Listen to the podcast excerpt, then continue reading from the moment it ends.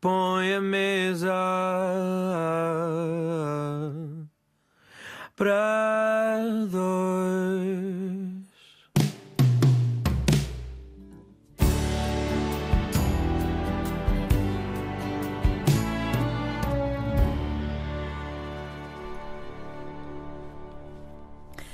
Boa noite, é o início de mais um Mesa para Dois. Eu sou a Fernanda Almeida e o meu convidado é o Paulo Pascoal, angolano, ativista, um artista multifacetado, ator, cantor, modelo e também um homem da rádio, com formação nas artes cênicas e mestrado em estudos culturais africanos. Olá, Paulo. Olá, Fernanda. Muito obrigado. É bom estar aqui. Coincidência das coincidências. É, imagina. O indicativo do programa é com a voz do Agir e tu participaste no, no clipe, não é? Participei no videoclipe de Quando é Mesa que- para Dois, é verdade. Quando é Acho que foi? foi 2019, se não estou em erro. E foi muito curioso porque eles ligaram-me, o produtor, o Pedro Caldeirão, ligou-me e disse que pronto, queria que eu fizesse parte do videoclipe e como ia representar um casal homoafetivo, que eu tinha liberdade de escolher Quem é que querias eh, quem que eu tivesse- queria que fosse o, o meu par. E eu lembro-me de ficar assim todo excitado e não sei o quê, assim empolgado, pensar quem é que, quem é que seria. Lembro-me de pensar no Filipe Fiumani, que é um artista, pensei no Pedro Portela, que é um ator, pensei no, no Bartolomeu Caldeirón, Calderón, que é um guitarrista assim exímio que eu gosto muito, no Pilhas, que é um designer, e há mais alguém, e no António Ru- uh, Ruivo, António Boianho, que é bailarino e que foi quem acabou por uh, fazer, Fazer o videoclipe, sim. contigo. Porque pronto, ele tem assim um cabelo comprido, ruivo e tem um ar muito telúrico. E então fizemos essa. aqui Essa são várias dupla. histórias, são Uhum. várias histórias no Sim, num videoclipe. É um filme uh, realizado pela Fabiana Tavares e com, com direção executiva ou produção executiva do Arlindo Camacho, que é um fotógrafo que eu adoro, tem um trabalho incrível. Vejam Mesa para Dois a agir. Pronto, e, e foi eh, muito bem escolhida eh, o meu primeiro convidado, de facto, o Paulo. Foi, foi escrito nas estrelas, como se costuma dizer. Olha, e imaginando que estamos à mesa, Uhum. eh, o que é que propunhas para, para este jantar? Um, mas a única coisa que eu definitivamente não Se eu como. fosse jantar à tua casa, por É banana. exemplo, o que é que. Se fosse jantar à minha casa, provavelmente fazia- faria uma berinjela recheada e assada no forno. Assim, uma coisa. com um bocadinho de bacon. Mas é tudo muito eh, pensado. A comida tem que ser muito saudável. Tem de ser saudável a comida. Eu tento estar, eh, estar Fit. eh, atento. Uhum. Atento. Acho que a, a alimentação saudável é- vai para além de, de estar fit. Acho que tem mesmo a ver com, com a forma como respeitamos o organismo e ter noção da quantidade de gordura, de carboidratos, de proteína que pomos no corpo. Então eu tenho, tento fazer esse, esse balance. E Uhum. se for à noite, por exemplo, já tiver passado as 7 da tarde, eu gosto que seja uma coisa Como é o caso. Muito simples, que possa ser digerida em menos de duas horas. Gostas para de não- cozinhar, então? Gosto, gosto. É uma coisa nova para mim, mas eu diariamente, eu depois de fazer o meu treino no ginásio, quando vou às aulas de yoga, quando vou, vou ao estúdio dançar, no caminho de casa é quando eu passo sempre no passo no supermercado e geralmente é ali que eu percebo o que é que, que é que me apetece comer. E então é uma coisa que eu faço todos os dias, tipo, eu não compro comida por uma semana. Eu vou todos os dias ao supermercado e compro, chego a casa, cozinho, às vezes Ok. preparo já, já tenho uma ideia do que é que vou querer tomar no pequeno almoço, dependendo se vou ter uma manhã à tarde ou uma manhã temprana. Então é uma, é uma dinâmica assim que obriga-me também a estar. eh, Acho que é uma prática também de Atento. motricidade e estar atento e perceber diariamente o que é que. Né? O que é que vais comer? O que é que. E, e achas que, eh, dependendo daquilo que comes, também estás eh, disposto ou predisposto às coisas do dia? Ah, sem dúvida. Sem dúvida, há comidas, imagina, às vezes até no almoço, quando como muito almoço ou como fora de casa, às vezes as tardes ficam um pouco mais pesadas porque o processo digestivo consome muita energia do corpo, né? Então eu acho que o que nós comemos de manhã pode ser algo muito nutritivo, que realmente vai nos dar aquele boost para aguentarmos bem o dia, ou pode ser algo que de repente faz-nos não querer sair de casa e, e ir para a cama dormir mais um bocadinho. Né? Então, Tu, acho- sendo angolano, ah, nasceste em Portugal, mas foste bebê para, uh, para Angola, uh, a tendência é sempre pensar que uh, a moamba é o teu prato de conforto, os pratos típicos da zona. E, e, e, e essa mudança foi só ultimamente ou, ou, nunca foi isso para ti? Não, já foi, já foi. Ou seja, quando Na estás verdade, em família. Enquanto, enquanto vivia em Angola, nunca queria comer eh, funge e moamba e tudo mais, mas acho que isso é uma coisa de qualquer criança, que quer ovos estrelados e salsichas, batata frita. batata frita e coisas dessas. Depois de sair de Angola foi quando eu comecei realmente a sentir saudade de, de desse, desses pratos típicos, tradicionais. É um pouco conforto, não é? Sim, que é. A minha mãe, por exemplo, faz uma feijoada incrível, faz um funge muito bom. Mas isso não recusas faz... quando se te encontras. Nunca. A minha mãe, se me liga a dizer que como ela teve, teve aqui agora recentemente, ela uma tarde ligou-me e disse: Olha, tipo, estou aqui a fazer um funge, eu nem ouvia o que ela tinha para dizer até ao fim. Tipo, saí de casa. Comigo. Exatamente, apanhei um carro e fui ter com ela e fui uh, jantar funge, na verdade. Era tipo à noite e fui comer funge e carne seca e e Jimboa e tudo Kizaka. Que tinhas direito, não é? Sim, porque depois também são poucas as oportunidades que eu tenho de realmente comer estas coisas em família, né? De repente até há sítios em Lisboa que hoje em dia já posso ir comer, mas também é quando vou assim com grupos, né, de amigos e tal, é muito específico. Mas eu eh, sozinho nunca tenho essa ideia de, olha, eu vou ali matar a saudade. Então é sempre, são sempre momentos de, de convívio, né? E para acompanhar o menu, uh, o que é que propões como sonoridade e porquê? Ah, mas isso é para acompanhar as berinjelas eh, recheadas. O que seja, o que seja, estamos a jantar e, e, e, e queres pôr música. Qual é a tua proposta? A minha proposta seria momento, momento, porque é um momento. É uma música que eu não consigo ouvir uma única vez. Portanto, é daquelas músicas que eu poderia pôr a tocar durante a preparação inteira do, do, cozinhado, porque é uma música que é lo-fi, é da Sara Tavares. Uh, tem uma letra muito simples, é escrita por ela, perfumada por ela, é produzida pelo, pelo Mix, para a Ariel e pelo uh, Fumacha. E um, é uma música recente que a, que a Sara lançou e que realmente é isso, celebra-se o momento, aquela música que pode estar a tocar, que não não não altera o ambiente, ou seja, contemplo, ou seja, eh, componho. Sim, momento. Mesa para dois com o ator angolano Paulo Pascoal. Uh, há pouco dizia eu que nasceste, foste para Angola, nasceste aqui, mas foste para Angola uh, ainda uh, bebê. que infância é que foi essa? Que de certa forma, pois foi interrompida com o internato em Espanha, não é? Não é assim propriamente assim uma visão muito, muito bonita, mas uh, conta-me lá essa infância antes e a, a, a ida para o internato em Espanha. Ai, a minha infância em Angola foi. foi eu, eu agora recentemente estou né, no Verge, estou na véspera de, de, lançar o meu primeiro livro, que é a partilha de um diário que eu escrevi com 18 anos.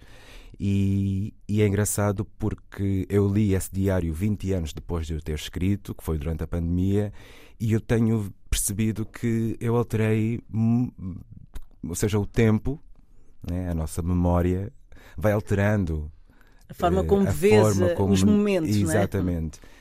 Porque eu não sei porque tinha, tinha guardado uma, um, alguma ideia de, de de infância ou de memória muito amarga de Angola. Acho que foi porque perdi as minhas avós, ou seja, os últimos anos em Angola, a guerra. E eu acho que essa ideia, né, que são tipo chavões que tu guardas como aquele sítio né, associado a um, a um, a um, a um sítio, a um lugar, a um espaço, era sempre uh, a morte, a guerra, as greves, o não poder, o não ter acessos, a falta poder, de liberdade, a falta de caso. liberdade e tudo mais. Mas quando li o diário percebi que não, que aos 18 anos eu achava que aquilo era de certa forma maravilhoso, que eu tinha bons amigos e era vivias o que o adolescente deveria viver, sim, não é? Sim, sim, e, e, e agora estou a tentar pronto, criar esta nova memória né, que tá, tá, tem esta memória que está escrita e que se não tivesse também nunca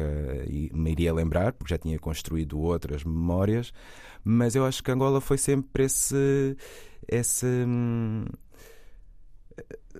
esse savoir-faire. Angola tem uma coisa que a pessoa tem que ter jogo de cintura, tem de saber circular, tem de saber navegar ali pelo, pelos meios. Obviamente que, como pessoa adulta, quando olho para trás para coisas que aconteceram, eu não consigo romantizá-las, mas como alguém que vive, vivia naquele espaço, as coisas também não me afetavam como eu acho agora de adulto, como, como adulto. Sim, mas deu-te ferramentas também, não é? Para tu seres uma pessoa no mundo uh, mais desenrascada, que é a palavra certa. Sim, eu acho que desenrascada é mesmo, é mesmo a palavra certa. Portanto, acho que essas vivências em Angola Sim, também te deu esses instrumentos. Dúvida, sem dúvida. Ainda ontem estava com uma amiga que me dizia que tu, ela dizia, a Cláudia Tavares dizia-me, tu és aquele amigo que tanto estás no, num high-end a falar com o Presidente da República como estás uh, no bairro ali no né? bairro né, uh, num, num, outro ambiente completamente diferente e eu acho que eu sou muito essa pessoa né? essa sei lá, essa polivalência essa essa possibilidade de conseguir ter vários registros e circular em vários meios e lidar com várias pessoas é algo que começou a ser construído no meu tempo em Angola porque é quase obrigatório, né? eu precisava uhum. de saber uh, estar uh, de várias formas. Havia o pau da escola, havia uh, o ambiente da casa, havia no ambiente um pouco violento, sim, a intenção, por um lado, né? a intenção, intenção né? sim, um ambiente em constante estado de alerta, se ponhamos assim, né? Porque... Então isso tudo levaste para para o seminário em, em Espanha? Sim, porque o seminário veio um pouco como uma possibilidade de, de absolução. Né? Quando surge o seminário, a ideia de ir para o seminário. Pensaste ser padre? Pensei em ser padre porque eu achava que. porque eu já me ia reconhecendo uma criança não canónica, né? já, já, já sabia que eu era uma, uma pessoa considerada típica porque estavam-me sempre a reforçar essa, essa, essa diferença e a diferenciar-me. Né? Eu lembro-me recentemente também dizer, eu sempre fui delegado de turma, sempre fui uma série de, de, de questões, já até falamos no programa, nosso programa com, com os comediantes, né? com o Miguel e o, e o Mangop. E, e fui sempre uma criança muito diferenciada, quer fosse por. Uh, pela aluno. intelectualidade ou pela, pela sensibilidade ou mesmo pela fisicalidade, né? porque eu era, hum. tinha uma voz aguda, tinha um arzinho que diziam um ar de menina, hum. portanto havia sempre ali uma coisa que por muito que eu tentasse me enquadrar era Te sempre diferenciava. era sempre okay. é o Paulo é, yeah. e, e, e eu acho que depois, eh, quando eu comecei a perceber que seria muito difícil né, realmente honrar a minha essência e ser autenticamente eu, Uh, que foi basicamente quando foi como se uh, eu tivesse manifestado essa viagem para a Espanha, né? porque eu já estava naquele momento de pré-adolescência, de oh my god, as coisas começam a ficar cada vez mais sufocantes e de repente surge essa proposta de ir para um seminário de paz e eu pensei, ok, isto é um, é um chamamento. É, como eu não posso ser aquilo que eu acho que eu sou, se calhar eh, eu tenho que devotar a minha vida a Deus e assim conseguir eh, não só manter-me a mim salvo, mas também eh, estreitar os laços com Deus para que a minha família mas não também foi se essa mantenha... a resposta que conseguiste? Não, depois Deus disse, sai daqui. Nessa altura, portanto, vivias nesse conflito com a tua sexualidade. Eu falo disso porque uh, é um, tu és eh, uma das bandeiras, não é? como ativista uh, da causa uh, LGBT. Um, mas em Espanha, digamos assim, a coisa ficou mais ou menos assente do que é que era o Paulo? Foi isso? Em Espanha eu tornei-me mais canónico, né? para além de muito mais religioso, também devido ao tipo de formação que eu tinha lá e o tipo de é um seminário de padres, portanto estás muito dentro do que é o core da igreja e aquilo era em todo lado respirava-se religião, era um seminário só com rapazes. E tu não eras propriamente rebelde? Eu, eu tornei-me rebelde no seminário. Ah, foi lá é, que. É, a dada altura, a minha disforia de género, a forma como eu me apresentava, começou realmente a causar. Eu passei a ser uh, a causa e a cura, ou a cura e a causa de muita. Um, de muitas manifestações dentro, dentro do, do. Então foi mais o ativismo que surgiu também sim, ali. Sim, Mas surgiu ali. Em 99 foste para os Estados Unidos, Uh, e de facto uh, acredito que tenha sido o, o, um outro mundo, não é? Uh, foste para o, estudar, não é? Para o uhum. Juilliard School de Nova York, mudaste para lá. E foi crucial esta, esta tua mudança para os Estados Unidos para a construção do Paulo Pascoal? Ah, sem dúvida, sem dúvida. É, foi essencial e é muito do que, eu, do que eu hoje ainda uso para não sucumbir à demanda ou às demandas do, do mundo em que vivemos. Viver em Nova York foi sempre tudo muito complicado também, não foi assim tão linear e chegar e entrei para a escola, não. Tipo, passei as passas do Algarve, de conseguir entrar para, para a escola foi um, um, dramalhão. Eu comecei a trabalhar, ou seja, eu com 18 anos em Nova Iorque tinha dois empregos, tive dois empregos e foi quando comecei a fazer moda e quando comecei a fazer publicidades. Eh, ou seja, trabalhei muito para conseguir eh, que se abrissem algumas, algumas portas. portas. e para eu conseguir eh, perceber o que é que. Sim, mas fortaleceu-te também, não é? Sim. E, e foi aqui também que começaste uh, o teu lado artístico como cantor? Sim, sim, porque eu comecei a rodear rodear-me de muitos artistas. Logo de início fui conhecendo muitas pessoas que faziam arte, vários tipos de arte, e na verdade essas pessoas é que me foram influenciando também, porque eu, quando cheguei a Nova Iorque eu queria ser uh, médico, arquiteto, ainda tinha uma ideia de queria uma profissão mais canónica, não considerava o ser artista Uh, pronto, uma profissão porque não sabia que nós podíamos estudar artes. Né? eu não sabia naquela altura. E foi eu conhecendo pessoas que diziam: Não, eu estou na universidade, universidade de dança, não sei o que, eu estou a fazer drama. Eu, uau, Ou então, artes plásticas. Afinal, estuda-se hum. arte, né? porque eu achava que não, era só aquelas, aquelas carreiras pronto, mais canónicas, né? o ser médico, advogado e tal.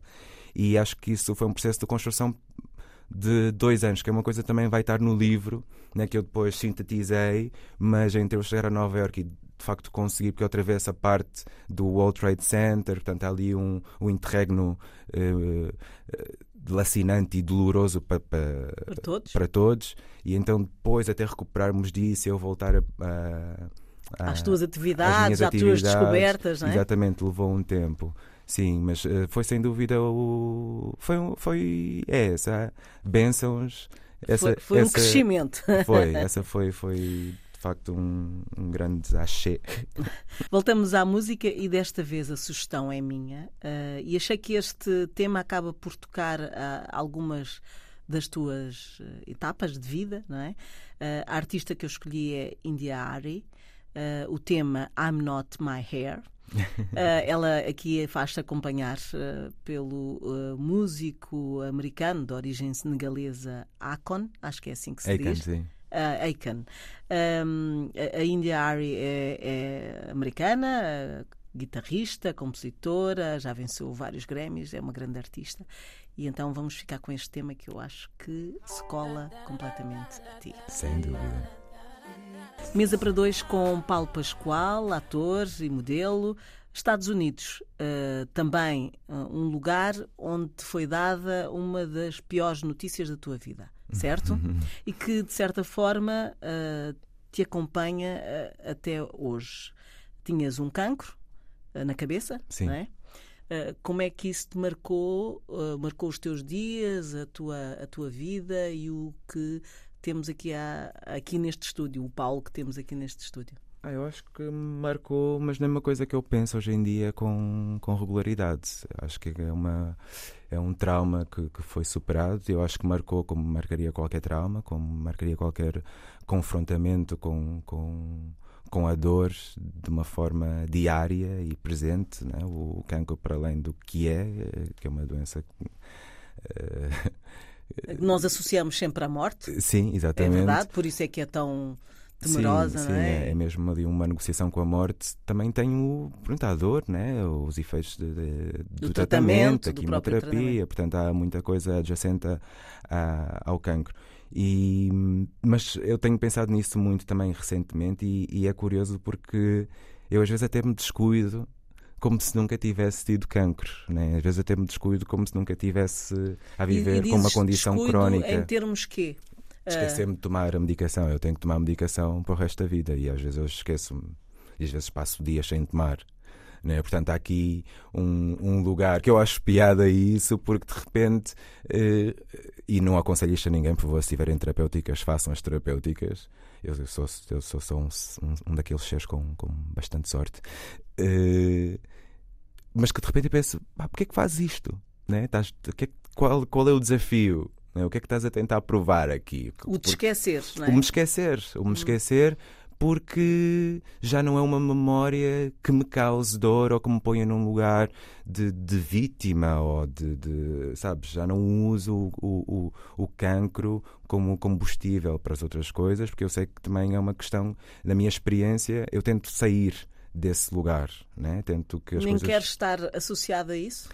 Não, eu não querer estar associado porque não dá. Tá uma, é uma marca no meu corpo. Isto faz parte da entropia do meu ser. Ou seja, tudo que eu sou e no que eu sou, o cancro também faz parte. Né? E então é muito. Nunca vou estar des- desassociado, até porque simplesmente vivo, se calhar, dias mais saudáveis, mas isso também não posso tomar nunca por garantido porque.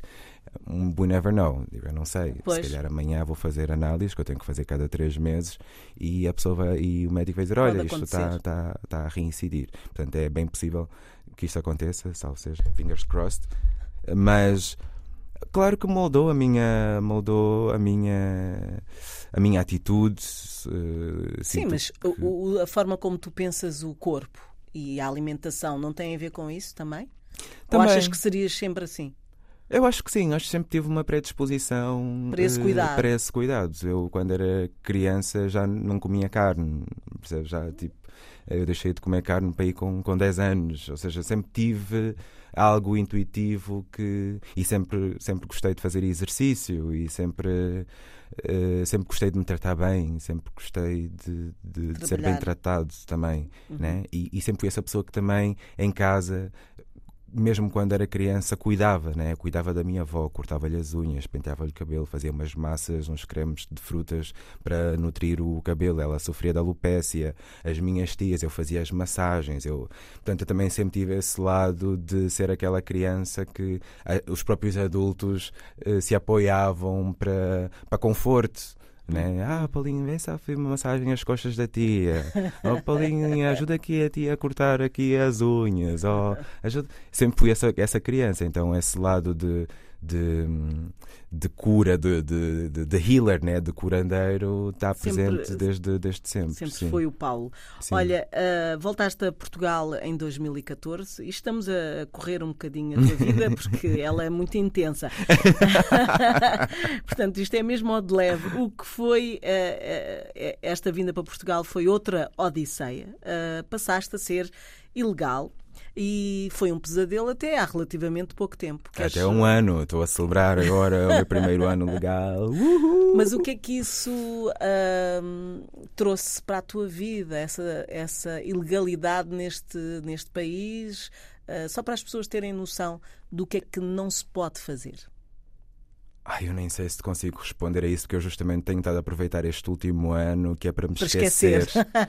Não, mas foi que- difícil que foram oito anos. Não, são oito anos, estás condicionado, oito anos que eu não pude ver a minha família, que eu não pude escolher por mim, porque eu não podia circular, eu não podia aceitar propostas de trabalho para, para o estrangeiro, como aconteceram várias vezes, né? propostas que vieram do Brasil, séries para Netflix eh, com produção russa, ou, ou- mas eh, que iam gravar na Croácia e que eu não pude. E, portanto, houve aqui várias coisas que, que, que não pude fazer, mas acho que me marcou mais e o que ainda estou a tentar não permitir que isto se, se torne algo mais sério, né? porque eu acredito que entre o trauma e a manifestação física da doença só- é um- há um processo de sete anos. Eu tive oito anos ilegal. Eu tenho noção que todos as- os obstáculos e todos os condicionamentos que eu que eu vivi durante esse período tiveram um efeito no meu corpo e eu tento estar atento que é para não sofrer, não ter uma doença adjacente do- de,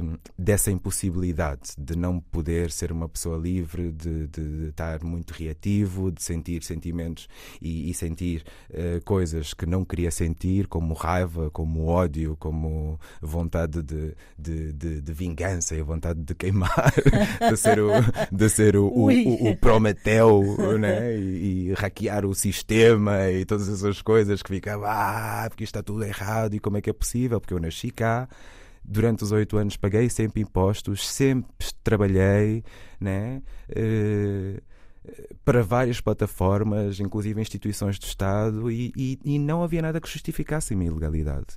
E era uma falta de resposta que eu, eu não conseguia ter, ou seja, simplesmente eu não recebia resposta sobre o que é que estava a acontecer Sobre o teu pedido, mesmo tendo pessoas, eh, advogados a tratar. Então, passando a frente, obviamente que isto, né? E agora, é quase uma década, né? Que, que aconteceu. Eu não, quero pensar nisto como uma década, porque quando eu penso que já estou nos 40 e perdi os meus 30 eh, nesse condicionamento, eu também, claro, é, é, é impossível não pensar em tudo que podia ter acontecido e onde é que eu poderia estar, ou onde é que a minha carreira estaria se eu tivesse feito a novela no Brasil, se eu tivesse feito a série do Netflix da Rússia, não sei o quê. São coisas que eu, que eu perdi, que já foram, passou. Mas é um pouco ah, ah, ter esse espaço de, de, de auto-perdão, porque eu gosto de me responsabilizar sempre. Eu acho que tudo que me acontece acaba por ser uma construção da minha própria cabeça. né? Tenho essa, esse princípio que é para não entregar o meu poder a nada nem a ninguém. Então eu digo, ok, yeah, se eu pedi isto, então bora lá descobrir porque é que eu. Porque é que eu pedi isto e porque é que isto aconteceu? E neste último ano o que eu tenho feito é exatamente isso: é recolher-me mais, não estar tão reativo, não ocupar tanto esses outros espaços que em Portugal o afrosurto foi coletivo e então toda a gente chegou a uma, uma espécie de conscientiza- conscientização em relação ao que é o antirracismo, em relação ao que é a supremacia branca e como é que as estruturas estão montadas e tudo mais. E eu tive sempre ali desde o início dessa dessa dessa dessa luta e mas este ano estou a tirar para mim que é para ganhar espaço criativo para perceber o que é que eu quero fazer se isto ainda é o sítio que eu quero estar faz sentido, eh, não é? se faz sentido. E, e digo isto muitas vezes, estou estou numa fase que quero recuperar os meus ouros. Voltamos à música. O que é que propões? Pro- olha, proponho uma música que a original é do Stevie Wonder, é uma música de 1976 que fez parte do álbum ahm, Songs in the Key of Life, é so- canções na nota da vida, que eu adoro esse título. O- Stevie Wonder é um dos meus ícones eh, favoritos. Ídolos, e ele tem um álbum que é o meu favorito, que é eh, A Vida Secreta das Plantas, de, Secret Life of Plants. Mas pronto, não tem nada a ver, estou aqui a divagar. Esta música, que é As, eh, é aquela música que quando eu não tenho nada na cabeça, não tenho nenhuma outra música, porque às vezes, eh, sabes, eu ouço uma música no, no carro, eh, na rua, e a música fica em loop, né? Sabes quando isto tens esse efeito também? Eh, Efeito de Bertoloni, sim, sim, estás sim, ali sim. com a música em loop, e às vezes só sabes uma parte da música, é só aquilo que estás a cantar o dia todo. Essa música é aquela que sempre que não há ruído nenhum na minha cabeça, ela surge, que é As. Mas eu quero a versão do George Michael e a Mary J. Blige. Portanto, esta tua vinda para Portugal eh, tornou-te ilegal, és eh, um homem negro e gay.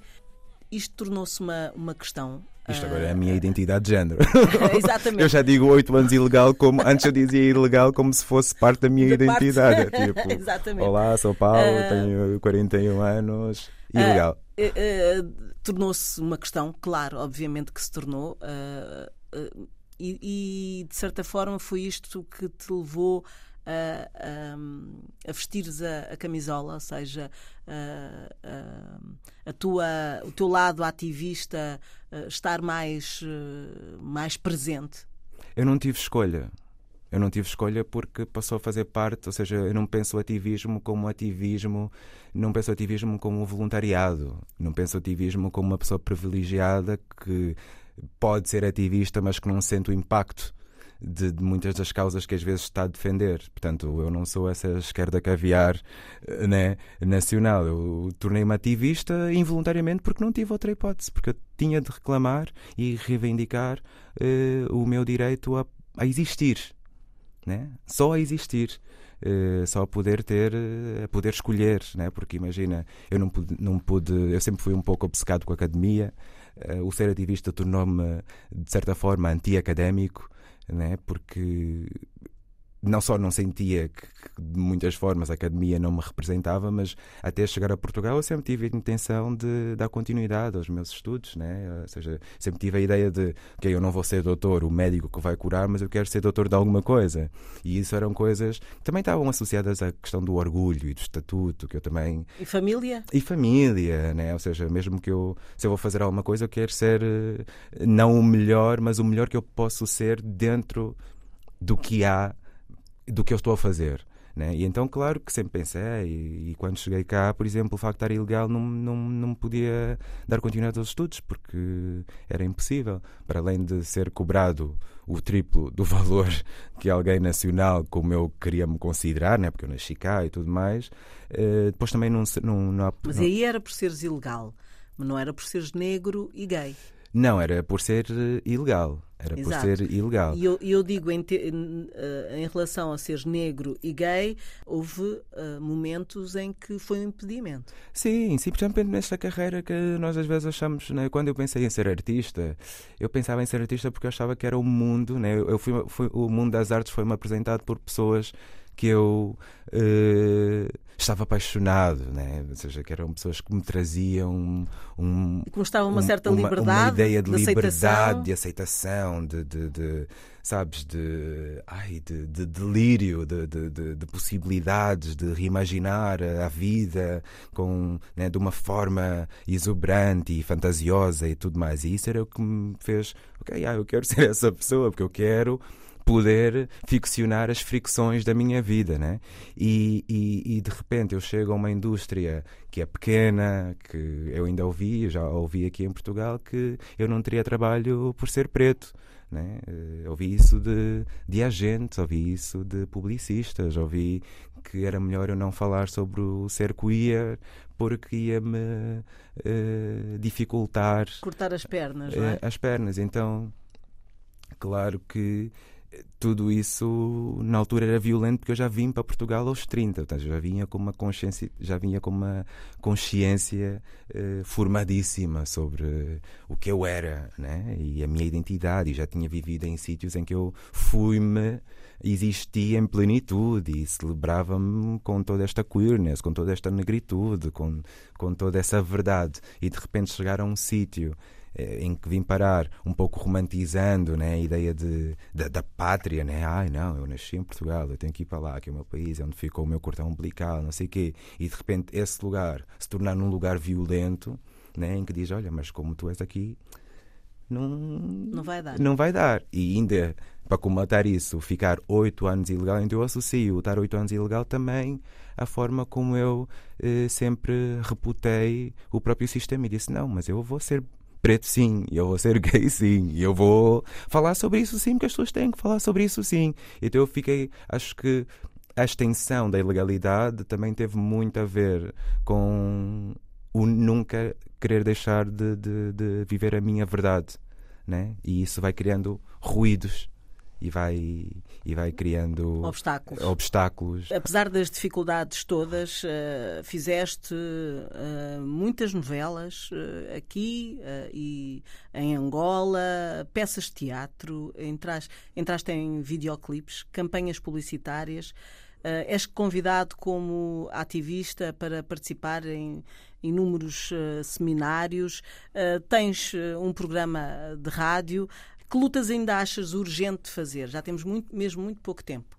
Ou estas onde estás é. é, é... Ah, eu acho que eu gosto de, preferia reimaginar né? o, que é que, o que é que nós poderíamos ser sem termos de estar constantemente a lutar por um lugar e por um espaço. Né? Na verdade, o desejo de toda a gente é que nós pudéssemos existir em uníssono né? e todos sermos com Ser os humano. mesmos direitos e com, as mesmas, uh, com os mesmos privilégios e, e de uma forma em que nós também, pessoas marginalizadas, racializadas, possamos tomar decisões sobre, ao menos sobre nós próprios, né? que de repente eh, o que acontece é que muitas vezes não podemos nem decidir por nós, porque não, não podemos alugar uma casa, não podemos ir à escola, não podemos, não podemos, não podemos, não podemos, e depois o que é que fica? Né? Uma pessoa enraivecida que muitas vezes é, é, é forçada à criminalidade porque foi eh, despida de qualquer outra possibilidade. E então eu gosto que de pensar, acho que essas lutas vão continuar, isto não vai acabar assim de repente, mas eu go gosto é de, de, de, deixar sempre a cena de amemos-nos mais né? e escutemos-nos mais eh, e não estejamos sempre a argumentar. Tipo, às vezes a pessoa só quer uh, ser ouvida e, e, e, ter um espaço uh, para, para ser autenticamente uh, ela própria. Eu acho que é isso. Paulo, a tua vida dava um livro. Em breve vamos poder dar mais de um ler livro. mais do que um volume. Uh, obrigada uh, por teres vindo ao programa uh, Mesa para Dois. Vamos terminar com mais uma proposta musical tua. O que é que uh, fica? Lineker, que é uma cantora brasileira, trans. Eu tive a oportunidade de conhecer a Lineker eh, este ano. Ela veio para uma festa. Teve aqui, no- no- teve um concerto nos Jardins do Marquês. Eu fui, amei o concerto. Ela tem um álbum que é Índigo Borboleta Anil, se não estou em erro. E é uma música nesse álbum que é Psyu, que eu adoro o poema. E que é isso, o Psyu da Lineker. Ficamos então com esta proposta uh, musical no final deste programa. Boa noite.